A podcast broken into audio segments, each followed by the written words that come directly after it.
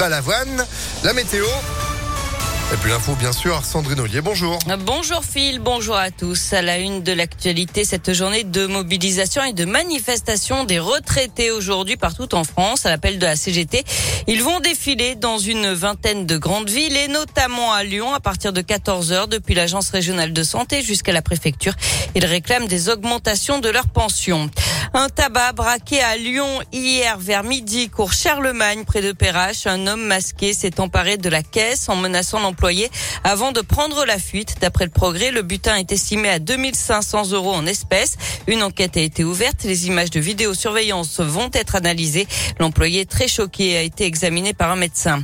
Un cycliste percuté par un tram à la Guillotière hier en début de soirée. Ça s'est passé vers 20h30 tout près de la place Gabriel Péry. Le cycliste n'est que légèrement blessé. Il a quand même été conduit à l'hôpital pour des examens. Les circonstances de l'accident sont inconnues pour l'instant. Lui, il était l'accompagnateur cycliste de Grégory Doucet. Cet agent municipal de la ville de Lyon vient de démissionner après avoir été contrôlé ivre au volant d'une voiture de la ville fin février. Sans le progrès, il aurait même eu un léger accident. Et en parlant de vélo, les cyclistes lyonnais ont lancé un concours, celui des gens, je cite, garés comme une merde. Dernier jour aujourd'hui pour voter sur les réseaux sociaux. Parmi six propositions, on a par exemple une voiture arrêtée sur une voie de bus et qui empêche les pompiers de passer, une autre garée en travers de la chaussée, à cheval sur un trottoir et une voie de bus, ou encore une voiture de police en warning sur une piste cyclable. Le temps pour l'agent d'aller chercher un sandwich. C'est à l'initiative de l'association La Ville à vélo Lyon Métropole. Toute l'année, elle dénonce les comportements de certains automobilistes. On passe au sport avec du rugby et c'est désormais officiel. La Nouvelle-Zélande va bel et bien établir son camp de base à Lyon pour la prochaine Coupe du Monde. Grégory Doucet présentera le dispositif demain matin avec Yann Roubert, le président du Loup. Et cette Coupe du Monde de rugby, vous pourriez la vivre de très près. L'événement phare se déroule en France dans un an et demi, du 8 septembre au 28 octobre 2023, avec cinq matchs au total prévus à l'OL Stadium et notamment le 15 de France, la Nouvelle-Zélande ou encore l'Italie, le Pays de Galles et l'Australie. Et si vous voulez participer à la fête, eh bien le programme volontaire est désormais ouvert. Vous avez jusqu'en juillet pour vous inscrire via la plateforme volontaire.france2023.rugby.